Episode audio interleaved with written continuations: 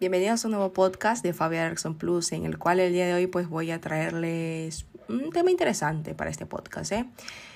Hablamos sobre Enriqueta Martí, la misteriosa vampira de Barcelona. Enriqueta Martí es uno de los casos policiales más macabros, escabrosos y mediáticos de la Barcelona de principios del siglo XX. Es la historia de una mujer de los bajos fondos que actuó como una curandera y especie de bruja a la que se le acusó del secuestro, explotación y asesinato de niños. Un guardia municipal ha encontrado esta mañana a la niña desaparecida. Estaba secuestrada por una mujer de unos 40 años, llamada Enriqueta Martí en una casa de la calle de Poniente. Cuando el público ha conocido la noticia, se ha golpado frente al domicilio de la Enriqueta y, para evitar un asalto, ha tenido que acudir las fuerzas del orden público. De esta manera, con estas palabras que les acabo de decir, eh, se informaba la prensa barcelonesa eh, sobre el suceso en principios del siglo XX, ¿no? Anunciaba la detención de la que sería tristemente conocida como vampira de Barcelona. Todo empieza el 27 de febrero de 1912, cuando una vecina llamada Claudina Elias, al asomarse a la ventana, vio a un niño y a una niña. Uno de ellos llevaba la cabeza rapada y preocupada la mujer lo comentó pues con otro vecino, el cual llamó de inmediato a la policía municipal. Nacida exactamente en Enriqueta en el año de 1871 en la localidad catalana de Sant Feliu de Llobregat, eh, Enriqueta Martí Ripolés según otros autores, que es el segundo apellido de ella, ¿no? Ripoll, se trasladó muy joven a Barcelona, donde trabajó como una niñera, eh, o sea, en principio de todo la mujer pues era niñera antes de dedicarse a la prostitución.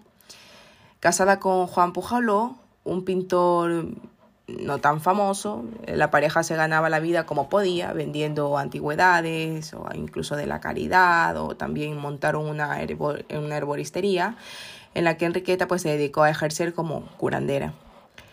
Sin dejar de frecuentar los bajos fondos y locales de mala muerte durante el día, Enriqueta pues mendigaba en casas de caridad, conventos y parroquias. Vestía harapos y en ocasiones iba acompañada de niños que hacía pasar por sus hijos, los mismos niños que posteriormente prostituía o presuntamente asesinaba. Sin embargo, por las noches se vestía con ropas lujosas, sombreros y pelucas y se hacía ver en ambientes donde acudía la clase acomodada de Barcelona, como por ejemplo el casino de la Barrabasada, donde posiblemente ofrecería sus servicios como proxeneta especializada en niños. En 1909, Enriqueta fue detenida por regentar un prostíbulo en la calle Minerva de la ciudad condal, donde pues ofrecía los servicios de, niños de, de niños de 5 a 16 años pero el proceso contra ella no prosperó porque alguien que debía ser muy poderoso y del que se desconoce el nombre intercedió en este asunto y tras perderse su expediente, pues Enriqueta sale en libertad, ¿no? Luego, después de esto, pues comenzaría una serie de desapariciones. En esa época, por las calles, plazas, mercados y patios de vecinos, corría el rumor de que alguien se llevaba a los niños. Al principio no era más que una historia que contaban pues los padres a sus hijos para que a lo mejor pues estos fueran precavidos cuando jugaban en la calle, no salieran a altas horas en fin pues tengan cuidado, ¿no? El gobernador civil de la ciudad, Manuel Portela Baladares, trataba de convencer a todos de que pues era completamente falso el rumor que se estaba extendiendo por Barcelona acerca pues de la desaparición durante los últimos meses de niños y niñas de cortísima edad, que según las habladurías populacheras habrían sido secuestrados. Pero el rumor de que una niña de 5 años llamada Teresita Guitart había desaparecido fue cobrando poco a poco fuerza, y fue entonces cuando la prensa empezó a hacer eco de estas desapariciones ocurriendo, ¿no? Que estaban ocurriendo. ¿Dónde estaba la pequeña Teresa? Era lo que se preguntaba todo el mundo, ¿no? Todo ocurrió en tan solo unos segundos, el 10 de febrero en la calle San Vicente. Ana, la madre de Teresita, se paró a charlar con una vecina en la puerta de su casa, creyendo que la niña pues subiría a su domicilio. Esta mujer le suelta la mano de manera confiada también. Al llegar su marido le preguntó, ¿y la nena? Obviamente porque la niña pues no había llegado. Al ver que no estaba, la mujer soltó un grito y bajó corriendo las escaleras, como si le faltaran pies, hasta llegar a la calle. Pero para entonces ya no había ni rastro de la niña. Teresita se había alejado para curiosear un poco y entonces es cuando salta escena Enriqueta, que en un tono dulce y suave le dijo, ven bonita, ven que tengo dulces para ti, como si se trataba de la bruja eh, de los dulces atrayendo a Hansel y Gretel. ¿eh? Pero cuando Teresita trató de escapar, la niña, la mujer, le cubrió la cabeza con un pañuelo negro y se la llevó, raptándola y alejándola completamente de su familia. Durante más de dos semanas, Barcelona vivió con el corazón en un puño, pensando en la suerte que habría podido correr la niña, ¿no? Todos los esfuerzos policiales fueron en vano. Al final sería gracias a una tal Claudina Elías, una habitual vecina de barrio a la que le gustaba pues chismorrear y todo esto, que la policía daría con el paradero de la niña secuestrada. Claudina comentó a un vecino, un colchonero, que tenía un negocio pues en la misma calle, por aquel entonces de Poniente, que le parecía haber visto la carita de una niña mirando por una ventana. Mira que si se tratara de la desaparecida Teresita, dijo la mujer al, al hombre, ¿no? Y sin pensarlo dos veces, el colchonero se lo dijo a un guardia municipal llamado José Asens, que pues a su vez se lo comunicó a su jefe y una brigada llamada Ribot es la que entraría luego en escena, ¿no? A primera hora del 27 de febrero de 1912, la policía llama a la puerta del entresuelo, primera del número 29 de la calle de Poniente, y aquí les abre la puerta una mujer con cara soñolienta. Buenos días, vengo a inspeccionar su domicilio. Pues hemos tenido una denuncia de que tiene usted gallinas. ¿Gallinas? dice la mujer sorprendida. ¿A quién se le ocurre? Eso es mentira, contesta. La mujer, obviamente, era Enriqueta. Si me permite, dijo el brigada Ribot, entrando en el piso donde descubrió a dos niñas de corta edad cuando abre la puerta. Cuando Enriqueta quiso reaccionar, ya era demasiada tarde. El policía se acercó a la niña que tenía la cabeza totalmente rapada y le preguntó ¿Cómo te llamas, guapa? A lo que la niña respondió felicidad. ¿No te llamas Teresita? le dijo a su vez el brigada. Fue entonces cuando la pequeña vaciló y acabó diciendo Aquí me llaman felicidad. Ribot preguntó quién era aquella niña y Enriqueta respondió que no lo sabía, que se la había encontrado perdida en la ronda de San Pablo y que tenía hambre. La otra es mi hija y se llama Angelita, añadió. Del niño que la vecina decía haber visto en repetidas ocasiones no había ningún rastro. Tras ser conducida a la jefatura de policía ubicada en la calle Sepúlveda, y cuyo máximo responsable era por entonces José Millán Astray, la mujer fue identificada como Enriqueta Martí Ripolés, de 43 años, y con antecedentes de corrupción de menores.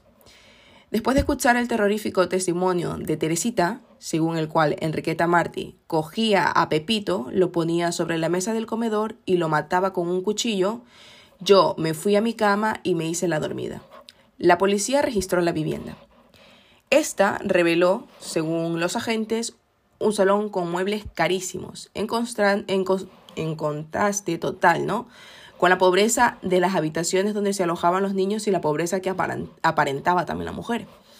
Armarios con trajes de gala para un niño y una niña, pelucas, vestidos de confección y un montón de cartas escritas en clave, en las que se podían leer contraseñas iniciales y firmas irreconocibles. Todo indicaba que era una lista con nombres de clientes importantes muchos de ellos pertenecientes a la burguesía. Posteriormente se informó de que esta lista solo incluía nombres de personas adineradas a quien Enriqueta mendigaba con regularidad. En el piso, supuestamente los agentes encontraron también un saco que contenía un traje de un niño, un cuchillo manchado de sangre en la cocina y en otra habitación huesos humanos. Durante la inspección también se toparon con centenares de tarros con sangre y grasa a modo de pócimas mágicas.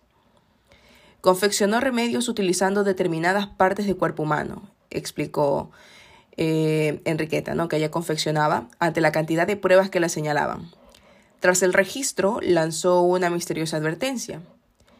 Como sé que me subirán al patíbulo, quiero que conmigo suban los demás culpables, fue lo que dijo esta mujer. Enriqueta Martí fue encarcelada en la prisión para mujeres Reina Amalia, pero no murió en el patíbulo, ni apaleada por otras reclusas como se llegó a decir, sino que lo hizo a consecuencia de un cáncer de útero. Fue enterrada en una fosa común del cementerio del sudoeste, situado en la montaña de Montjuic de Barcelona, Y la semana en la que Teresita fue raptada, se había descubierto un prostíbulo infantil ubicado en el barrio barcelonés del Raval. Se dijo que el local contaba con la complicidad de la policía.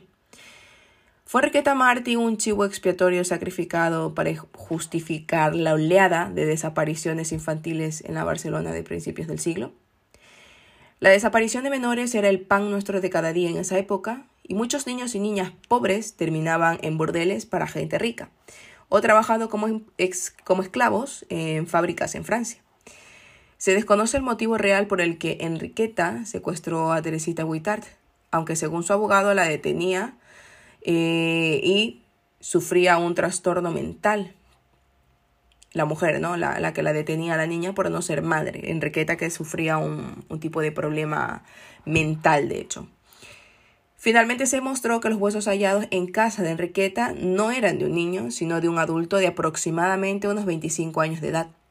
Ella se consideraba una curandera y por, aquel entonces se pensaba que poseer determinados tipos de huesos traía suerte. Pero ¿era Enriqueta Martí una asesina, una asesina despiadada? Eso nunca lo sabremos. Según algunos investigadores actuales, como Jordi Corominas o Elsa Plaza, aseguran que Marty fuese... No aseguran del completo. A ver, hay una especie de... Mm, ¿Cómo les explico? Una especie de, de afirmación, una afirmación, porque como se contradicen un poco en, en la mm, en la conclusión de llegar si que ella fue realmente una asesina de niños o tan solo es una leyenda negra, ¿no? A pesar de que sí se tenía claro que la mujer lo que hacía era prostituir a los niños. La opinión pública de la época necesitaba un culpable y lo encontró en Enriqueta, un personaje miserable que vivió en la lujosa y acaudalada Barcelona modernista, una ciudad sofisticada que coexistía con otra precaria, explotada y silenciada.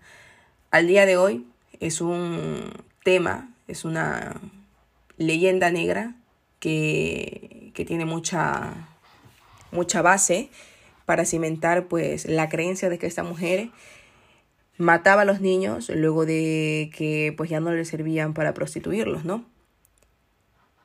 Así que cada día que abrimos un poco más las historias del mundo nos asombramos en el que vivimos, ¿no?